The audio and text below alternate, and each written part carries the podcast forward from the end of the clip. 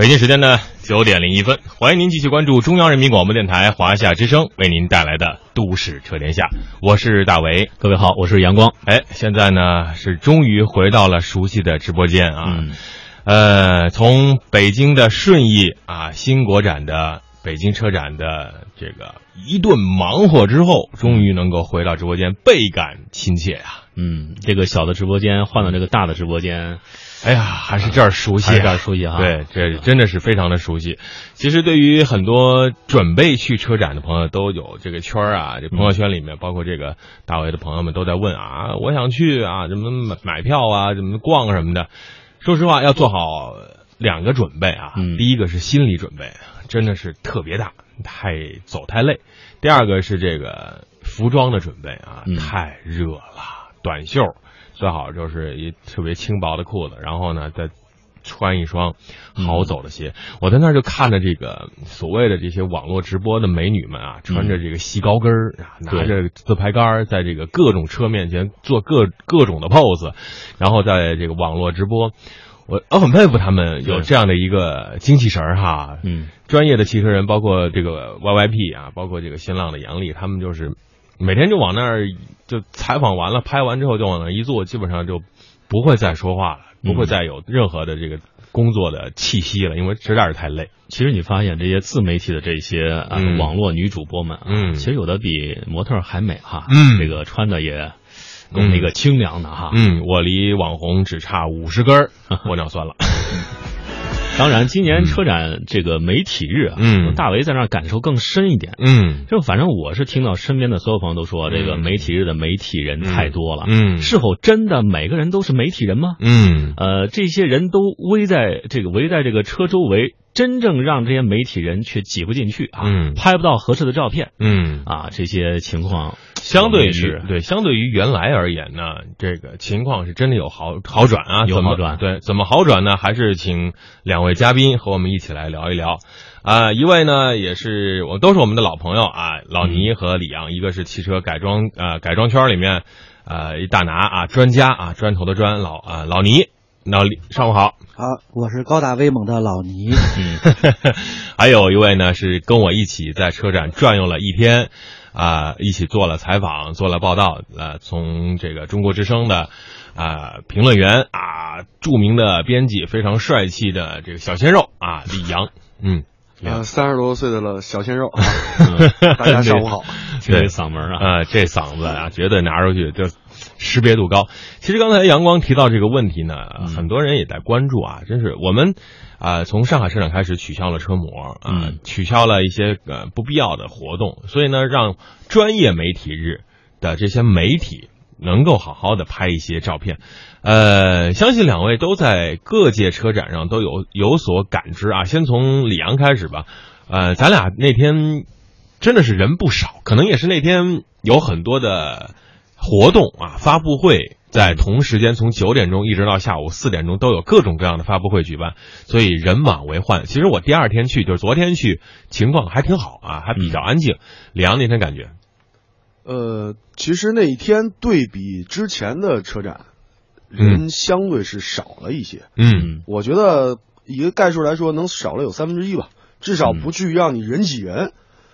呃，可能在活动的时候会人很多，那基本上，但是平常咱们看车，基本上咱都走走到车前面，嗯，啊，然后走到过道里也不会特别憋着，对，也不会憋着。嗯我觉得这这个可能跟一他这次管理相对更严一点，还有一个就是主要我估计车模没了嗯啊，很多去拍妹子的人也都不去了嗯，但是多了很多明星哈，啊，对，对每年都有。嗯每年每年都有呢。这次呢是这个叫什么龙啊，去了之后，大家一顿拍啊，在嗯现代车三分十七秒，昨天也说了，三分十七秒花了一千八百万。啊，这钱就是说要财大气粗嘛，任性嘛，呃，但是很多昨天和前天，说实话还是以专业的呃媒体为主。为什么会觉得多？我觉得是媒体越来越多，而且是自媒体和这个网络媒体越来越多。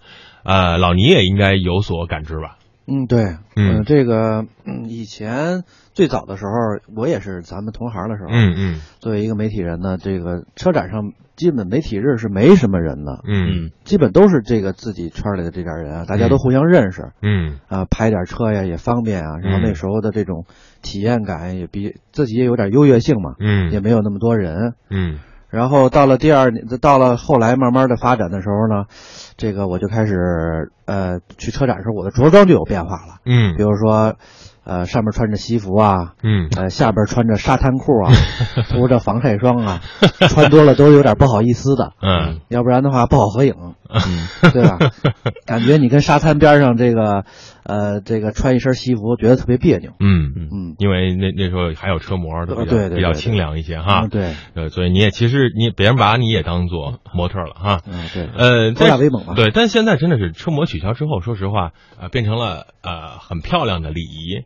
呃，我在跟这些礼仪聊的时候呢，他们真的还挺懂车啊，嗯包括一些比较小众的车型啊嗯，包括一些新改改款的呀，或者是新上市的车，他们还都能够头头是道。嗯，你问到能讲出来啊。，对你问到一些很专业的问题呢，呃，他们也能够解答。其实这就是昨天我在这个节目当中也说，这是一个对于汽车文化认知的一种改变。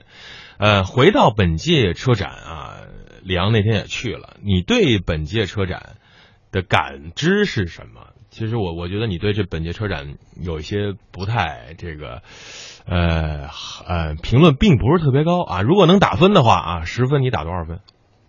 嗯，六分吧。六分。嗯，那嗯为什么给六分？还还行啊，你还能给我觉得我能给六分已经不错了。嗯刚才我想的是也就个四五分，嗯嗯因为整体来看，说实话，这届车展我不知道是不是因为跟整个大环境有关系吧，嗯市场经济啊各方面嗯有一些首发车，但是没有什么让我感觉到特眼前一亮。嗯现在说这届车展口号叫创新，然后呢就玩了命的国产车全都在推新能源，嗯全都在推新能源。嗯一窝蜂，就跟前几年一窝蜂全是 SUV 一样。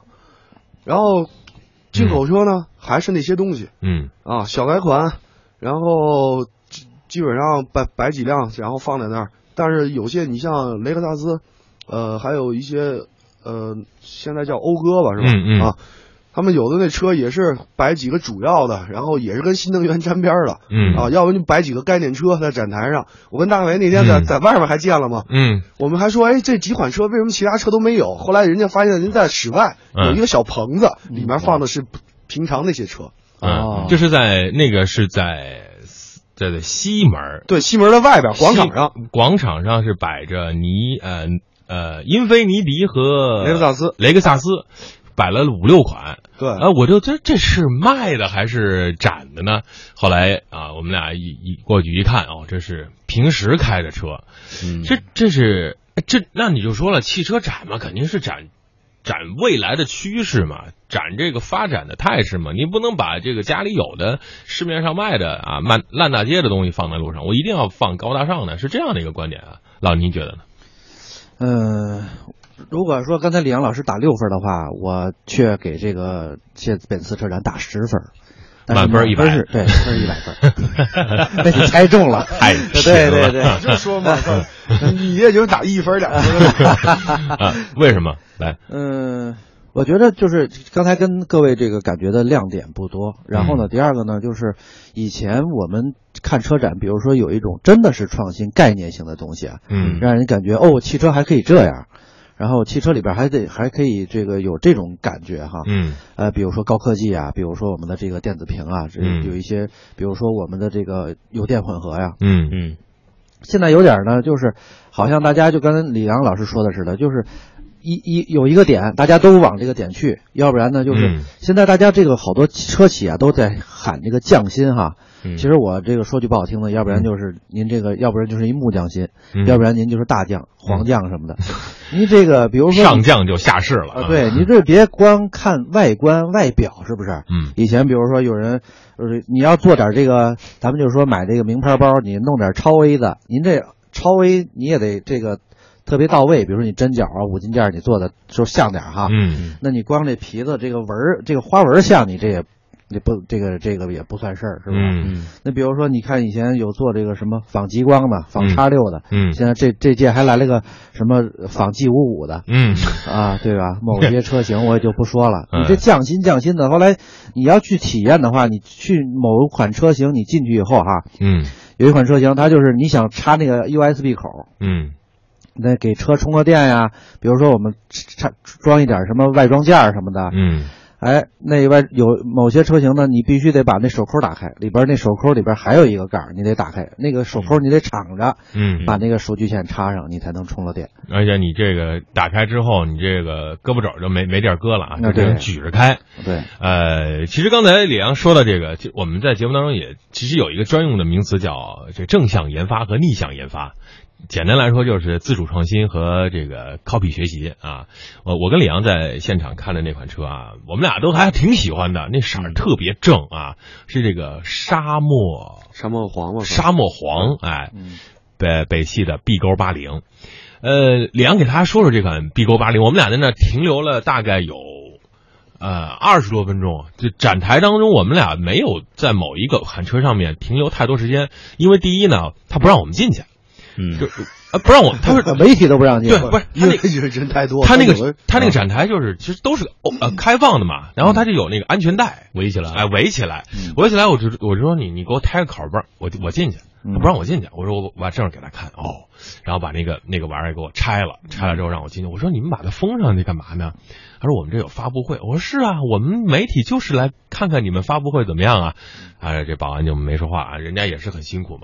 然后那款沙漠黄的车呢，B 勾八零，我们俩留了停留了很长时间，李阳先说说吧，呃那款车用很多人关注啊，对对对，嗯那款车在因为在头一头两天是刚刚发布嗯啊，定价手动挡是二十八万八，好像是，然后自动挡是二十九万八，嗯装配的是二点三 T 的发动机，那个发动机呢，就是以前老萨博上用的嗯啊，然后当然还有一款柴油的用的康明斯的，我记得是，但是那个柴油因为有些像地区它是上不了牌儿，嗯我就没太关心。嗯那款车说实话，呃，套用一个词儿就是，我觉得就是复刻。复嗯刻，对，我专门试了他的这个，后来我让的那个人把门开开了，嗯就是就是解锁了。他一开始不是锁着的吗？咱们看的时候，嗯我让他把锁解开以后，我试了一下这个车，拉门摁他那个解锁那个钮，机械机械按钮，嗯。然后关门，跟 G 五五 G 六三的声基本是一样的。外观也像，然后外外观的我那那那没没有那就不说了，嗯外观绝对像。对外观的是绝对像，因为有一个商家已经推出了一个活动，嗯，就是说我要搞一个抽抽签儿嗯，啊，一个一个抽签儿活动，谁抽中了买你买了这辆 B 勾八零，我免费提供一套啊。巴博斯套件，巴博斯的套件，我给你改。嗯所以说你想吧，它基本上是没有什么区别的外观上。嗯然后这个车我觉得就是复刻，从从它的整个用用料，但它用料确实挺挺扎实的，这个挺讲究，对还挺讲讲究的，对，对，然后基本上它的这个做工啊各方面也延续了 G 系列的操。嗯嗯嗯，内饰我我觉得在三十万北汽也是还算有挺有诚意的吧。嗯这款车。还真的是很多人去关注这款车，都说这个奔驰的 G G 系列太贵啊，也太企及不了。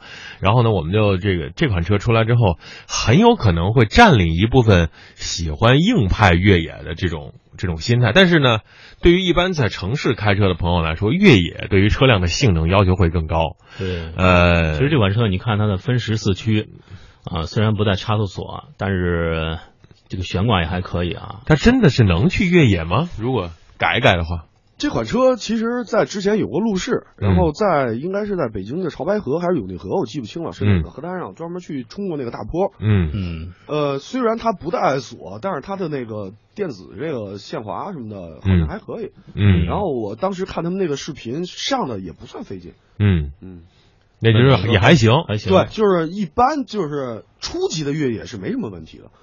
嗯但是我觉得它这车应该后续可能会有一些加装，有一些选装，可能是选装，比如说前后桥的这个差速锁呀，嗯啊，中间中央差速器啊，就这些都，我觉得可能会有一些选装的这种就是提服务项目提供吧。嗯 EDS 这个它带有差速锁的这个这个哦，不是，我说是机械锁哦啊，不不是电子的。这这款车我跟李阳在现场看的最逗的一点，你知道是什么？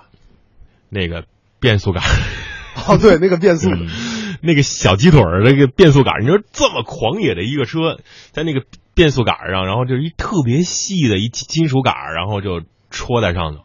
就为什么不能就设计的稍微的这个，就你实在是不行，你给它包裹一下也可以啊，就看起来就总觉得如果劲儿稍微大点，就给弄折了感觉。设计和一一定是两口子，不是那个嗯。那个真真的跟一个鸡腿似的，它那个那个杆儿特别细，嗯。就比你那个就跟那个勺子那种感觉，就那个勺子一个嗯。圆柱一样，嗯。或者说你去一些韩国餐馆会有一些那种不锈钢那种筷子，嗯。就跟那一样，然后上面然后还立了一个巨包了一个巨长的一个手呃手柄，嗯。嗯，反正那个玩意儿那个设计我不知道他那个设计师怎么想的，嗯，好其实这个外观上讲啊，因为去年上海车展这款车也有，当时我一看，我说，哎，我说看错了，后来一看是北 北汽的车，嗯，但是这个车，我希望我们以后的节目详细关注一下啊，具体的试驾一下，然后感受一下这款车到底是什么样的感觉。因为你想，原本两百多万的车，你二十万买下来了，大家买的是什么？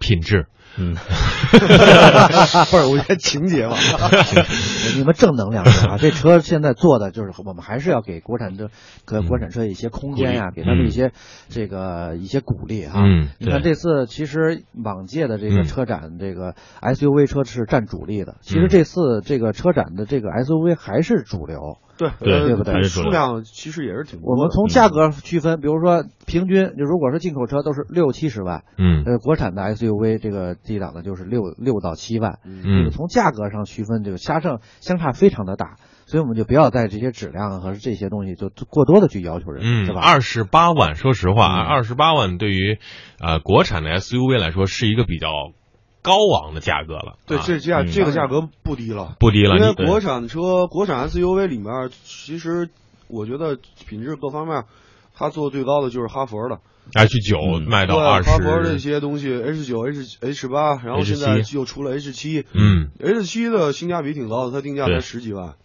对你过了二十万这个坎儿之后呢，嗯。对于 SUV 来说，中国品牌 SUV 来说是一个很难，就是是一个心理的价位，对于很多消费者来说，因为三十万它选择就很多了。对，你看到二十八万八，其实这个价格也只能说真的是用情怀去占领消费者的这种这种诉求哈。这是一种小众的这个区间啊。嗯，好，跟听众朋友沟通一下啊，我们的微信公众号是都市车天下。今天的奖品呢是由改装圈 APP 提供的《改装车杂志》一本。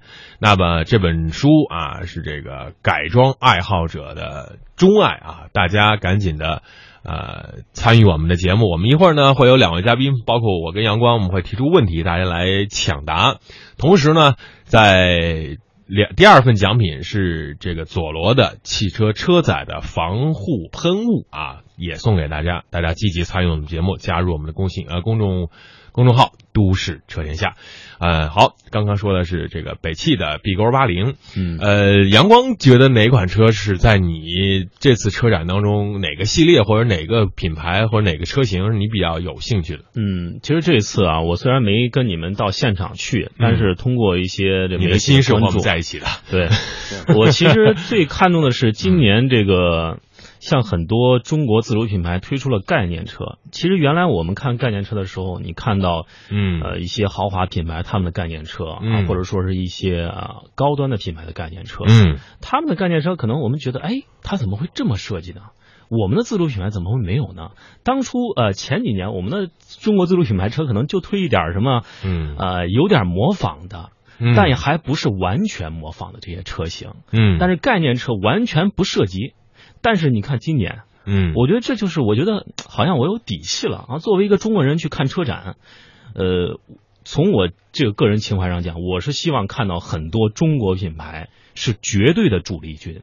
啊，无论是哪个区间段的这个车型，但是豪华这个这个概念车，你看今年的，呃，这个无论是你说怎么说，咱们之前说乐视啊，这个视频没做好，做汽车，但是我们发现中国人他其实是有这个，他是有情怀在的。很多人都是他不仅仅是为了这个做一个盈利，而他更多是他想把自己企业做强。我觉得看到中国人在这个转型升级之后的一种情怀是瞬间放大了，他敢去做了。原来我们不敢，而且连想都不敢想。但是现在我们看到很多车型都摆在这儿了，你甭管说它有没有呃路试，或者说有没有啊、进行量产化，但它能够摆在这儿。就相当于之前我们说比亚迪，它做新能源车的时候，纯电动车的时候，它那个车是开上去的，开上展台的。到现在，比亚迪的车，新能源车这么多，纯电动的大巴、客车卖到全球各地，我们就看到了中国品牌在这中间的一个转型升级发力。我是确确实实我是很开心的。嗯，这是行业协会的领导发言的状态啊。他跟我们三个一样爱国。嗯，对，呃，这但我但但是对于概念车这个概念啊，这是不论是奇瑞啊，嗯还是吉利啊，还是我们看到的各个品牌的概念车，基本上都是放树枝于高阁，放在最上面那一层啊，基本上不会让我们自动转圈的。啊呃，不会让我们去靠近啊，连这个只能是长焦吊着拍，你靠近拍那是不行的。呃，概念车是玩的什么概念？包括乐视啊，乐视这个乐 C 的这个这个汽车在开开了发布会之后，在本届车展呢也只是放在那儿，然后车的膜黑到你只能看到自己的贴近了，只能看到自己的脸啊，什么都看不见里头。但这个概念车放在那儿，无论是在底特律车展还是在日内瓦车展，在国外的车展，概念车一定会有。概念车是一种汽车发展的态势，两位怎么看？亮，嗯，其实概念车代表一个厂商的一个理念，比嗯如说在未来的十五呃，可能五年都不止，得嗯十年、二十年，对，嗯我们厂家一个发展的一个方向啊，嗯我们侧重的一个方向。其实这次像刚才阳光说的，其实这次国内厂商很多人在做这个概念车，我觉得其实换一角度讲也是好事儿。就像我记得是应该是北汽老总说了一句话，说嗯我们现在在为十年以后做技术储备。嗯其实有这么一个观念就是好事儿，并不是说像之前中国这些厂商只有一个路，就是 copy 嗯嗯啊，我完全的就是复制粘贴，没准我前面脸是复制这个，后面屁股是复制这个。嗯他现在既然有了这种思想的改变，我觉得是挺好的嗯啊。概念车毕竟能代表的一个趋势，然后它会沿着这个趋势走，然后你也能看到这个厂家的一个实力，他的一些想法，我觉得挺好。嗯，也就是说，中国品牌在积累了这么多年之后啊，它已经享有一个爆发了啊，想对，从我觉得呃量变到质变了。此前老在老是在说中国车车是没有车文、没有汽车文化的。嗯我觉得可能也许从这一届开始，慢慢的就会有一种自己的文化了吧。嗯，嗯，对，都是有身份的人啊。嗯呃，然后老倪呢？我觉得这个他从这个它其实是一种这个汽车的一种精精神吧。我觉得它是一种，它真正是汽车的一种文化，嗯呃，给你展示了。而且还有就是比如说跨界呀、呃，这个词儿啊，就是嗯比如说它这个汽车，我跟什么什么合作了，我跟这个技术合作了，跟那个技术合作了，呃，是一种跨界式的，不单纯是我们的使用，还有我们的外观，嗯已经上升到了一种精神。嗯，就是比如说我们看到这个了，它是一种给给我们生活呀，给我们的一些呃这工作中啊带来一种力量和一种精神的一种呃享受型的东西嗯啊、而不不是不仅仅是一个是一个工具嗯啊、一个代步工具这样的一个呃概念。对，嗯因为现在啊这个车概念是说实话这样的，现在融合越来越多。这次不是提的最多就一个车互联嘛？嗯互联这个对对对就是说以后在车里你可以干很多事情。对所以说这种东西，除了开车之外，其他事儿你都能干。呃，对，对可以不不可以，你都不用操心嗯。啊。呃，也就是说，在真的是中国品牌慢慢的积累，从量变到质变的一个积累。呃，要说中品牌的价值，品牌的附加值，一定要是从做高端车嘛，一定要有这样的一个，只你看车企就知道啊。比如说这个在顶端一定要有一款车是摆在金字塔的最高啊，大家觉得哎，我有这个能力，有这个想法，有这个实力做这个车，然后慢慢的细分到这个底底端。中国品牌在这一次的车展上，我关注了一款应该说是 C 级的 C 级的 SUV 啊，非常豁大的一款车啊，是一种尝试，就是广汽传祺的 GS 八。啊，这款车真的是很大，而且一改往日我们做这个 SUV 圆润啊，嗯。这个呃很饱满，很有很很很很漂亮这种感觉，变成了很方方正正、很美系的感觉。从前头看，略有一些这个福特猛禽的味道。这款这么大的 SUV，应该说外观设计、内饰配置都得到了在场的所有很多百分之八十的媒体人的一种赞扬啊，包括这个好好几位啊，包括杨丽啊，我们在聊的时候，哎，这款车做的还真是不错，有一种物超所值的感觉。但是相较于它的就是前一代啊，它不是广汽的前代是 H 九。也是那么大尺寸，但是它没有占领这个市场，在这个细分的大尺寸 C 级 SUV 上面，并没有成功。嗯，那这款车能够打动哪些消费者？能够卖的特别好吗？GS 八，梁阳觉得呢？GS 八其实说实话就跟 H 九一样，嗯，呃，我觉得其实还是一个售价，嗯，它配置肯定国产车一大有面子，嗯，二配置高，嗯，我有什么技术都给你怼上去，嗯。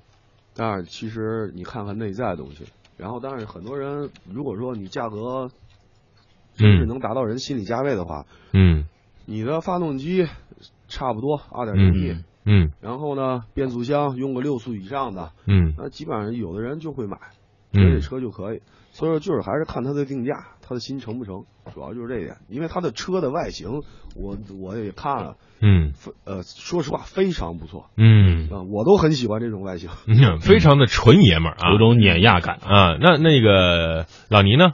呃，我觉得先从这个价格来说吧，二十万到二十五万，然后到三十万这款这个一个国产车，它好像现在还没有把价格公布出来吧？啊，对，大概吧，嗯，我就说大概咱们估计哈，嗯，比如说这个呃这个敏感区域嘛，大概估价是这个估价，嗯，那如果说二花到这个二十到三十万的时候，你有这个预算的时候，嗯，你会不会考虑你要买一个国产的这个这么大的一个车型去尝试一下？嗯，对吧？因为这个也没有这个别的口碑。我们只是凭外观，我这我们有没有一个体验感和驾驶，嗯，对吧？有没有没有一个来自于熟识朋友的这么一个介绍，嗯，你都没有，嗯，对吧？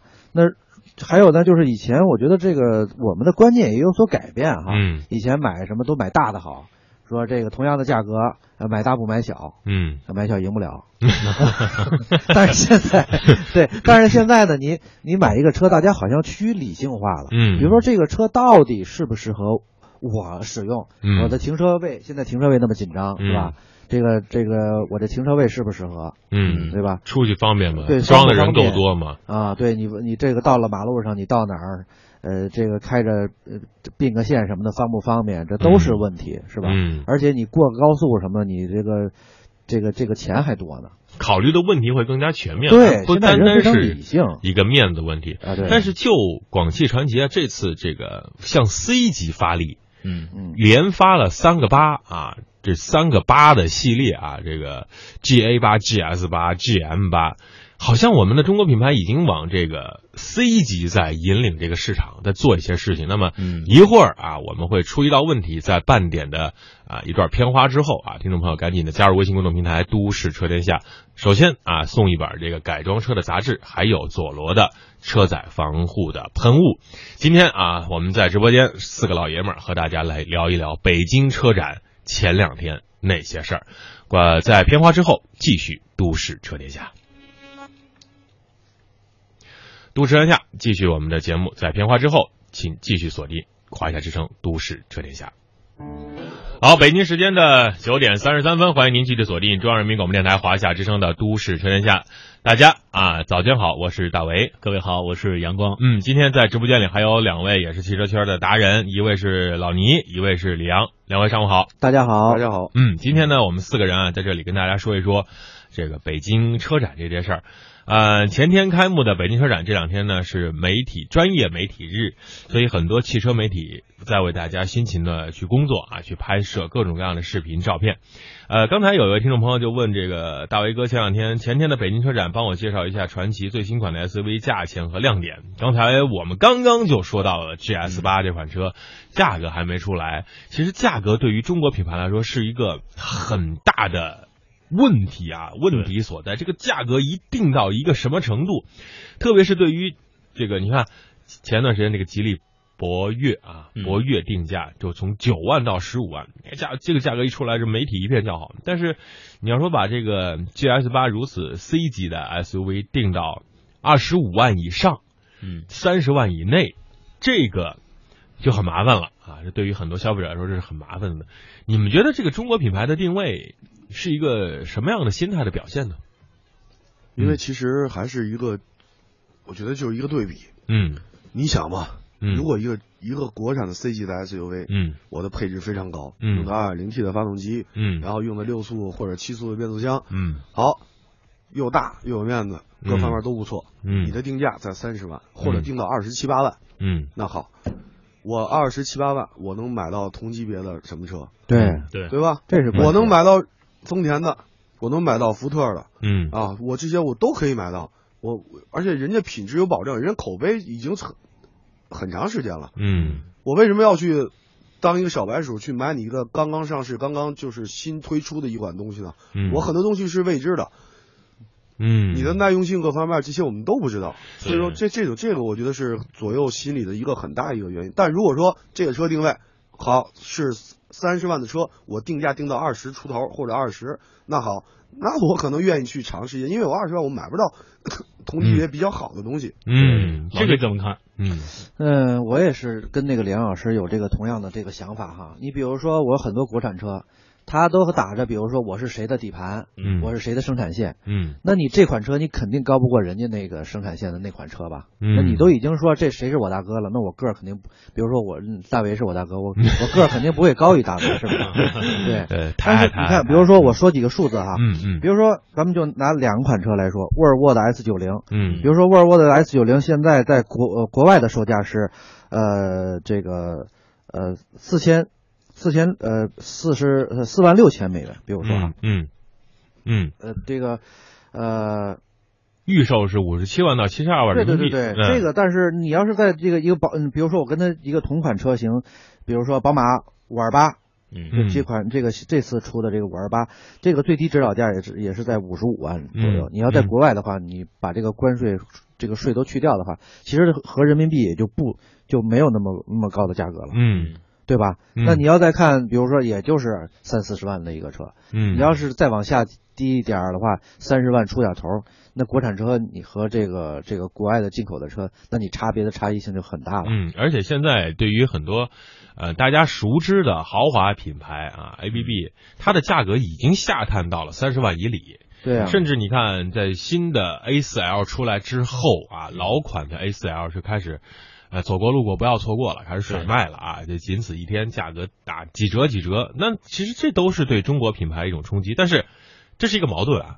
一方面，我要做出一些好车，让我们的消费者知道；另外一方面，好车之所以叫好，就是因为它有一个长期的量的积累和这个质量的回馈。比如说，哈弗 H 六刚出来的时候，它并没有那么那么火，但现在你说月月销啊几万辆的这样的一个 SUV 销售榜的头把交椅，那你说真的是积累到了一定程度，大家回馈它好，虽然有些小问题，但都可以慢慢的改。那那我们能不能就把这个价格就往下拉，拉到一定程度之后，我们再再改款，再把价格慢慢抬上去呢？对，其实我觉得大卫嗯。你说这块是正确的，嗯因为我们看到这些买国产车的，尤其是这些大的 SUV 的嗯。全尺寸的，你像 G GS 八、嗯。B 勾八零，啊，包括一些长安的 CS 九五，嗯。就是这些车它放在一起，就是说它真正要买这其中某一辆的车，它永远都是那一波人。嗯。你定位在这样一个区间的话，他会看啊，你呃长安 CS 九五卖多少钱，然后广汽传祺的你这个 GS 八 GS 八卖多少钱，B 勾八零卖多少钱，他会做一个对比，他会看，哎，这仨车价钱都差不多，嗯哪个好看呢？嗯哪个好看一点，哪个空间稍微大一点点，他可能就瞬间就改变了这个。呃，这个选择区间，因为它没有说对这个这三个车基本上你说发动机跟变速箱的匹配都差不多，它的这个工艺水准其实不会拉出很大的差距，所以说价格这一块儿，我认为是一个非常非常大的关键，就是说嗯你稍微可能高那一两万，就可能左右了这些人群。嗯，也是真的是像淘某宝一样，你输输入一个商品价格，就完全的展现在你的面前，你有很多的选择，按按这个销量去排排排排行啊，按口碑排行，按这个啊远近各种方式排行，就是看你怎么去对比很关键。现在啊，这个 GS 八对比是什么呢？对比汉兰达七座和锐锐界七座，其实这个这俩真的是很难撼动的。嗯，对，嗯因为那两款车，我觉得在他们同级别里是基本上算是并列第一的这种概念嗯啊。因为汉兰达可能配置稍微弱一点，但是它的皮实耐用啊、综合度会更高一点。锐界呢配置更高，然后这两个基本上选车的人也会很纠结这两款车。嗯，好，我们就是中国品牌这款相对来说我比较钟爱的车呢，先说到这儿。再说一款小小的 SUV，呃，这是我跟呃两位都去看了啊，吉普的自由侠。这款小车真的是好可爱的说哟，对那款车，这真的。挺好玩的，太可爱了啊！这在你面前就相当于一个小玩具一样。我觉得这个呃稍微改吧改吧就可以把这车弄得特别的漂亮，而且发动机好像是一点一点三 T，一点一点三一点四 T 一点四还是一点几？不，一一一点三 T，一点三 T，还有一款是这个这个不加 T 的，两好像是两款，呃，这个。很很漂亮的这个销售人员啊，跟我详细的说了一下这这两款车的一些情况。嗯，其实你看，现在吉普已经把这个序列在拉长了啊，毕竟人家是做呃 SUV 出来的啊，技术是摆在那儿的。现在国产之后，价格更加的亲民了，更加的有有这个呃爆发力了。呃，那么老倪对这款车有所了解吗？这款车我觉得这个从外观上就给人眼前一亮，嗯，它看不到谁的影子，我是我个人这么觉得啊，嗯，他不是上 copy 谁的影子啊什么的，嗯，而且呢，他这个起步啊，就是感呃这感觉买的也挺有个性的，嗯，现在就讲究个性化嘛，是吧？然后呢，这个从价格呢到从十四万到二十万，有两款发动机啊，嗯啊，一点四 T 呃更正一下是一点四 T 加上二点零 L，应该是这两款车对。然后呢，这个这个车呢，我觉得这个个性化还在一种呢，就是主题。比如说，它有三种主题的这种内饰啊，嗯，然后还有呢，就是这颜色，我觉得挺有意思的，花哨，对，哎有十一种颜色呀，这厂家好像公布的颜色的这个数据，嗯，好像是啊，嗯，看到有十一种颜色，然后这个，呃，它可以提供各种不同的，比如说，嗯，某这个对勾品牌哈，嗯，这个呃大为最爱的这个。呃，这个比如说乔一一百二十八呀什么的，这个比如说？对，乔一百二十八是什么？对我查我是穿乔一百五十六的啊。比如说在某店里，你可以选我要什么颜色的底儿啊，要什么样的？据说这个车可以有四千种不同的选择，这还真是让人觉得挺不一样的一件事情。呃，好像对，好像就是真的是现在已经把车变成了一种定制化的服务了。还有什么魔兽版本啊？对，其实魔兽这个。挺有意思的，挺好的，对对对对，定制化挺好的，而且以后这个肯定是一个大趋势。现在你看，最从早期咱们提车都是提提现车，嗯，有什么配置，它是高低高中低配全都有，嗯，然后我要买高配，我我就我就买高配，但是其实高配里面有东西你不想要。对，但是现在慢慢就推出了一个个性化定制，但是等的周期可能就会稍微长一点。嗯，那现在很多人也在也去等了，人家不嫌麻烦，对，主要是对是吧？现在也开始等了，所以说以后我觉得这种个性化定制会越来越多，满足你的各种需求。对，你想在这上面写个什么，对吧？乔丹一百二十八代都可以在这个上面找到这个配色。没错，车呃比较个性，就是说它虽然小啊，但是它越野能力其实还不错，还不错。你看它接近角三十点五度，离去角三十四点三度，最小离地间隙。二百二十毫米，最大摄水深度四百八十毫米，就是这样一个，我觉得这样一个数据啊，跟它这个这么小的块头，这样一个定位，又是呃克莱斯呃这个吉普，我觉得应该是在越野上啊还是非常不错的。当时他说的这个广告就是说我这个 T 是在同级别里面呃最 T 的，对最最有劲儿的啊，我的这个 L。L 是在二十万以内越野性能最强的，我觉得这直接就已经把吉姆尼给 pass 了。直接，他这个定位很准确。对，因为吉姆尼说白了，他亏就亏在了他那个一点三的发动机上。嗯啊，这你想自由侠推出一个二点零，嗯，吉普的越野性能、越野的这种配置也不用怀疑。嗯，所以说真的吉姆尼也就占一个便宜。嗯，另外它这个天窗是可以拆卸的啊。就是我觉得这块是可以让大家非常嗨了，对，直接探出头来挥挥手是吧？对，那就跟牧马人沿用牧马人的那种可拆卸顶棚，我觉得这个是有点意思的。嗯，我强烈他们给咱们多一点广告费哈。呃，今天真的是把车展上这些车得说一说。好，嗯，呃，我来出第一道问题吧。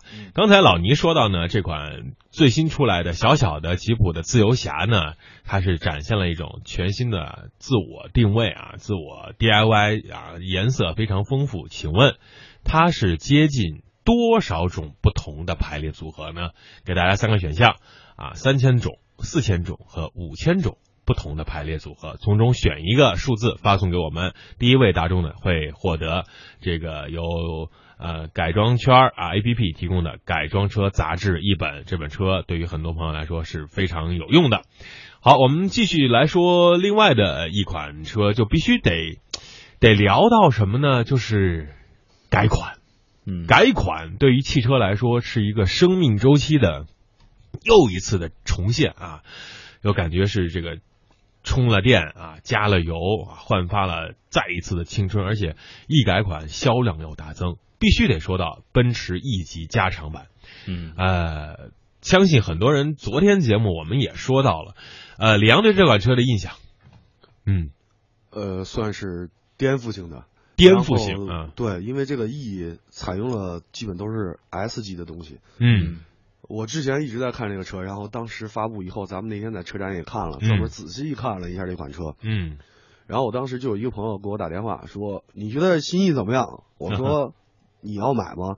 他说：“我想把我的武器卖了去买辆这个。”我说：“你的武器卖了，还得再添添一辆钱。”能买个添一辆的钱是吧？对啊，就添一辆五新五系的钱嘛，嗯，对吧？你武器二手现在也不贵，嗯，然后你你你你卖个三十万，你再添个新车价四十多四十多五十，能买个 E 的高配，嗯，对吧？我说你要想买可以买，我说新意绝对是，我觉得在两年之内应该不会有太大的优惠。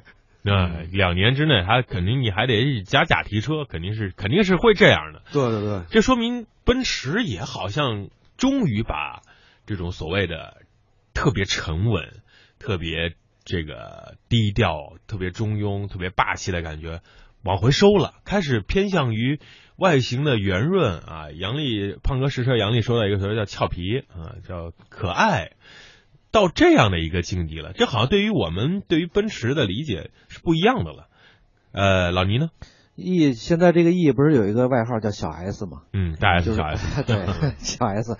嗯，然后这个它这个其实呃已经有点模糊于 E 和 S 了，这款车。嗯，对对，就提升了。然后这个新车也提供了这个呃，比如说海外有也有这个柴油版。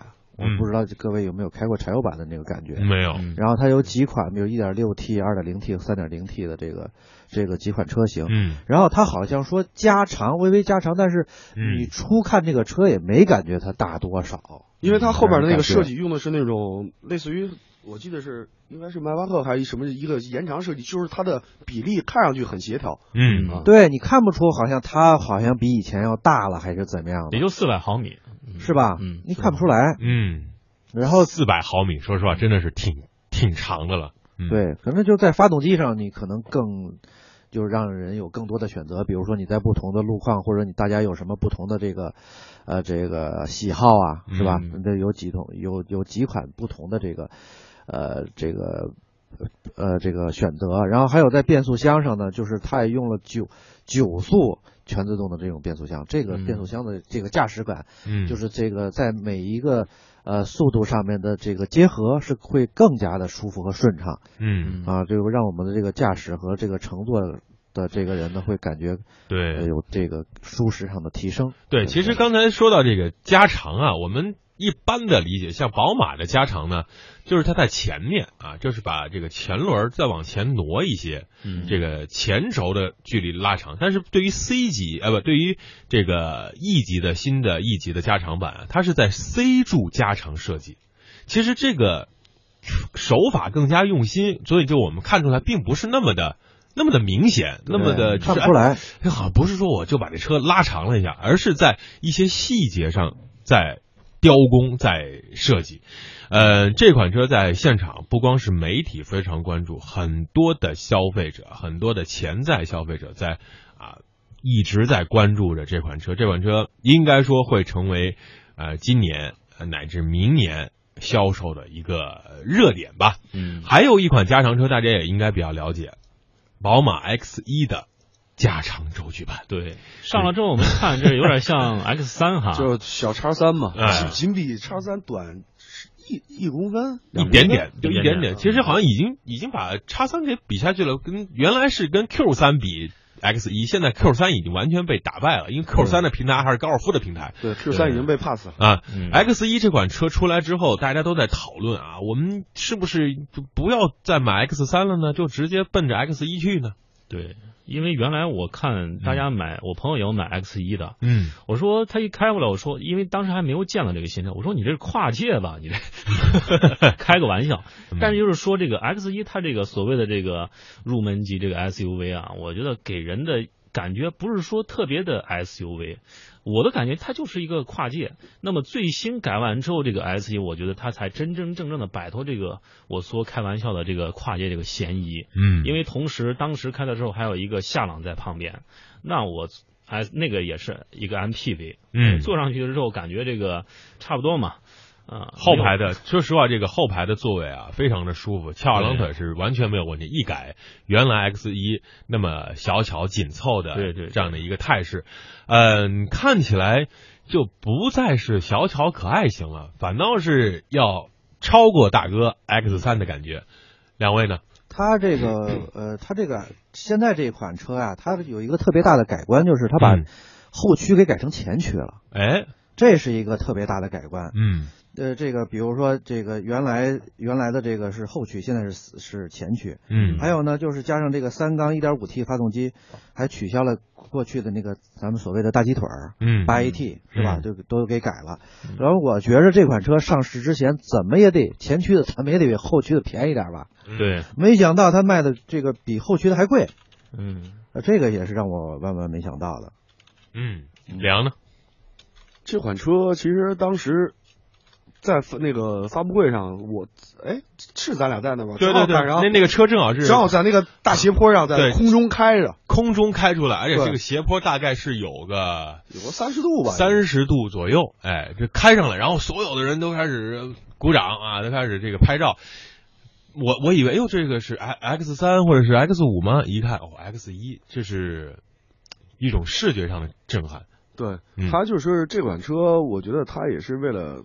来侵侵占一下市场嘛，嗯，因为叉三说实话它的销量很差，嗯，呃，比同比同级别的 Q 五和 G L K 来说，它的可能人选的人很少，嗯，一般人要不然宝马就买 X 五，嗯。啊，要不然就买什么三系、五系这些，所以选它的很少。然后它现在叉一，它以前说实话，以前的 X 一很小，嗯，那车里面坐的不舒服，嗯，它现在除了宽，嗯嗯。没什么变化，基本上长高和轴距全都全都大了。嗯，然后它的整个的内饰改改的也也挺好。嗯，所以说它就是为了侵占一下这个就是二十多万这个区间吧。嗯，还有价格，我觉得价格二三十万以内，这个也是一个对它为了一下抢占一下空间。说说实话，因为它这么一改款的话，同级别的你想，那个 Q 三已经完全完全不在了。对。啊，它可以直接挑战 Q 五，Q 五价格再便宜再便宜，它也得三十大几万，嗯嗯，对吧？所以说这种它的这个策略，我觉得还挺好，嗯，完全针对是中国市场推出了这么一款东西。嗯，好，我也在想它的叉三是不是还是更不好卖了？估计这个就就先先放那儿了，咱就先不卖这，先叉一和叉五。它一般都是有主推的嘛，对啊，我现在就主推这个。爆款啊，爆款啊。好，最后这点时间呢，说完了这个呃奔驰、宝马呢，必须得说说奥迪啊。奥迪的展台挺大，奥迪呢，它说实话，它这个一六年和一七年，它主推两个字儿叫运动。我跟李阳在现场看着就是 T T R S。啊，还有很多这个带二的车啊，红色的 logo，大大的这种动力放在你面前啊，什么 R 八呀，什么等等等等。嗯，两位呢，对现在最为关注的是改款的奥迪 A 四 L 啊，非常的火爆，还有这个 A 六 L 的是混油电混合版本，它主推的运动这些，觉得怎么样？奥迪这次其实我觉得他每次心意还都是挺成的，嗯嗯，毕竟他登场嘛，把最新的科技全用上，嗯，这次包括新 A 四，还有一个他这次还带来 S 四，嗯。嗯，呃，这是之前国内很少能见到的车，因为它没有官方引进，而且全系运动车 S 七、S 六、S 五，嗯，RS 六、RS 七、R 八现在全都进来了，嗯，而且 TTRS 还选择了首发，对，所以说这次说说白了。它为他这个主推这个运动这个概念，这下了大力气。嗯嗯，而且说实话，他奥迪的运动基本上全系都是标配 Quattro 的这个四驱。嗯嗯，它有自己的驾驶乐趣。然后它的这次展台上除了红色就是蓝色，嗯，很颜色也很激进。我觉得这这次弄的，反正我从我来说，我觉得他还是挺有诚意来做这个事儿的。嗯，梁老倪，呃，老倪吧，啊老倪专家老倪是这样想的啊。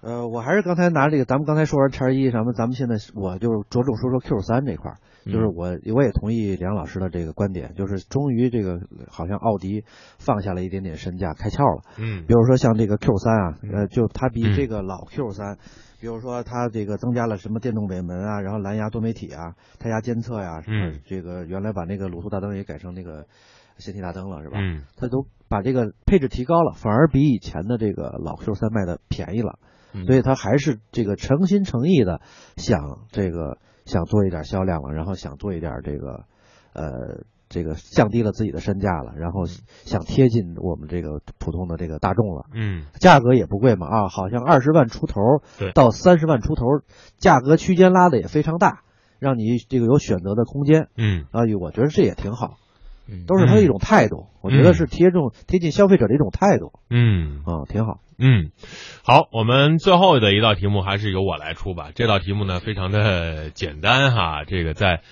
宝马出了哪一款车的加长版啊，已经把奥迪的 Q 三啊赶在了后头。这款车是叉一、叉二、叉三还是叉四呢？选选择一个正确答案，X 一、X 二、X 三、X 四啊。第一位答中的将会获得佐罗提供的车载防护喷雾一个。我们再提示一下，这款车呢是宝马的第二款前驱车型，啊、嗯，这个可以参考一下啊，嗯是哪一款？嗯，呃，刚刚呢，第一道题目呢是这个自由侠推出的是四千种不同的配色啊，来自于中国广东东莞的酷酷啊，他的车是一辆欧呃，图片是一辆欧呃讴歌的车，呃，获得了今天的奖品啊，我们的编辑已经把信息发送给您，按照要求回复过来。那么第二道题的答案将会在一会儿和您在网上在线上联系。看看时间，今天的节目呢就只能到这儿了。通过了一期节目来聊北京车展，但是还是不够。因为北京车展上面很多车我们没法一一说到，你看有朋友就说能不能把今天讨论的车的图发过来给我们看看，啊、大家可以关注网上各种各样的图片啊，非常的全面，我觉得这这是自媒体太太强大了啊，各种图片、各种角度，你没看到的，你看到的都发了出来。嗯，呃，最后我们三个人，呃我们四个人都用一句话来总结一下你现你今天感受到的北京车展，从梁开始，一句话，嗯有点短。呃，北京车展这届车展吧，我觉得一呃至少是厂商，呃国内厂商是用心了。嗯我觉得这是我最最惊喜的地方，嗯不是纯属的借鉴啊、抄袭啊这种。嗯嗯，我觉得这是我感触最深的。嗯，国内厂商用心了，来，我用一句话就是回归工具，真正的以人为本，然后才是匠心。嗯，好，回归工具啊，匠心所在，哎，嗯，阳光，呃，我是觉得所有的车企对于这些爱车的人，他我觉得他们是这样的，他们是嗯给我们了有诚意、嗯有惊喜、嗯有概念。嗯，呃，我就说一句话吧，就是真正的让车服务于我们的消费者，这就够了啊。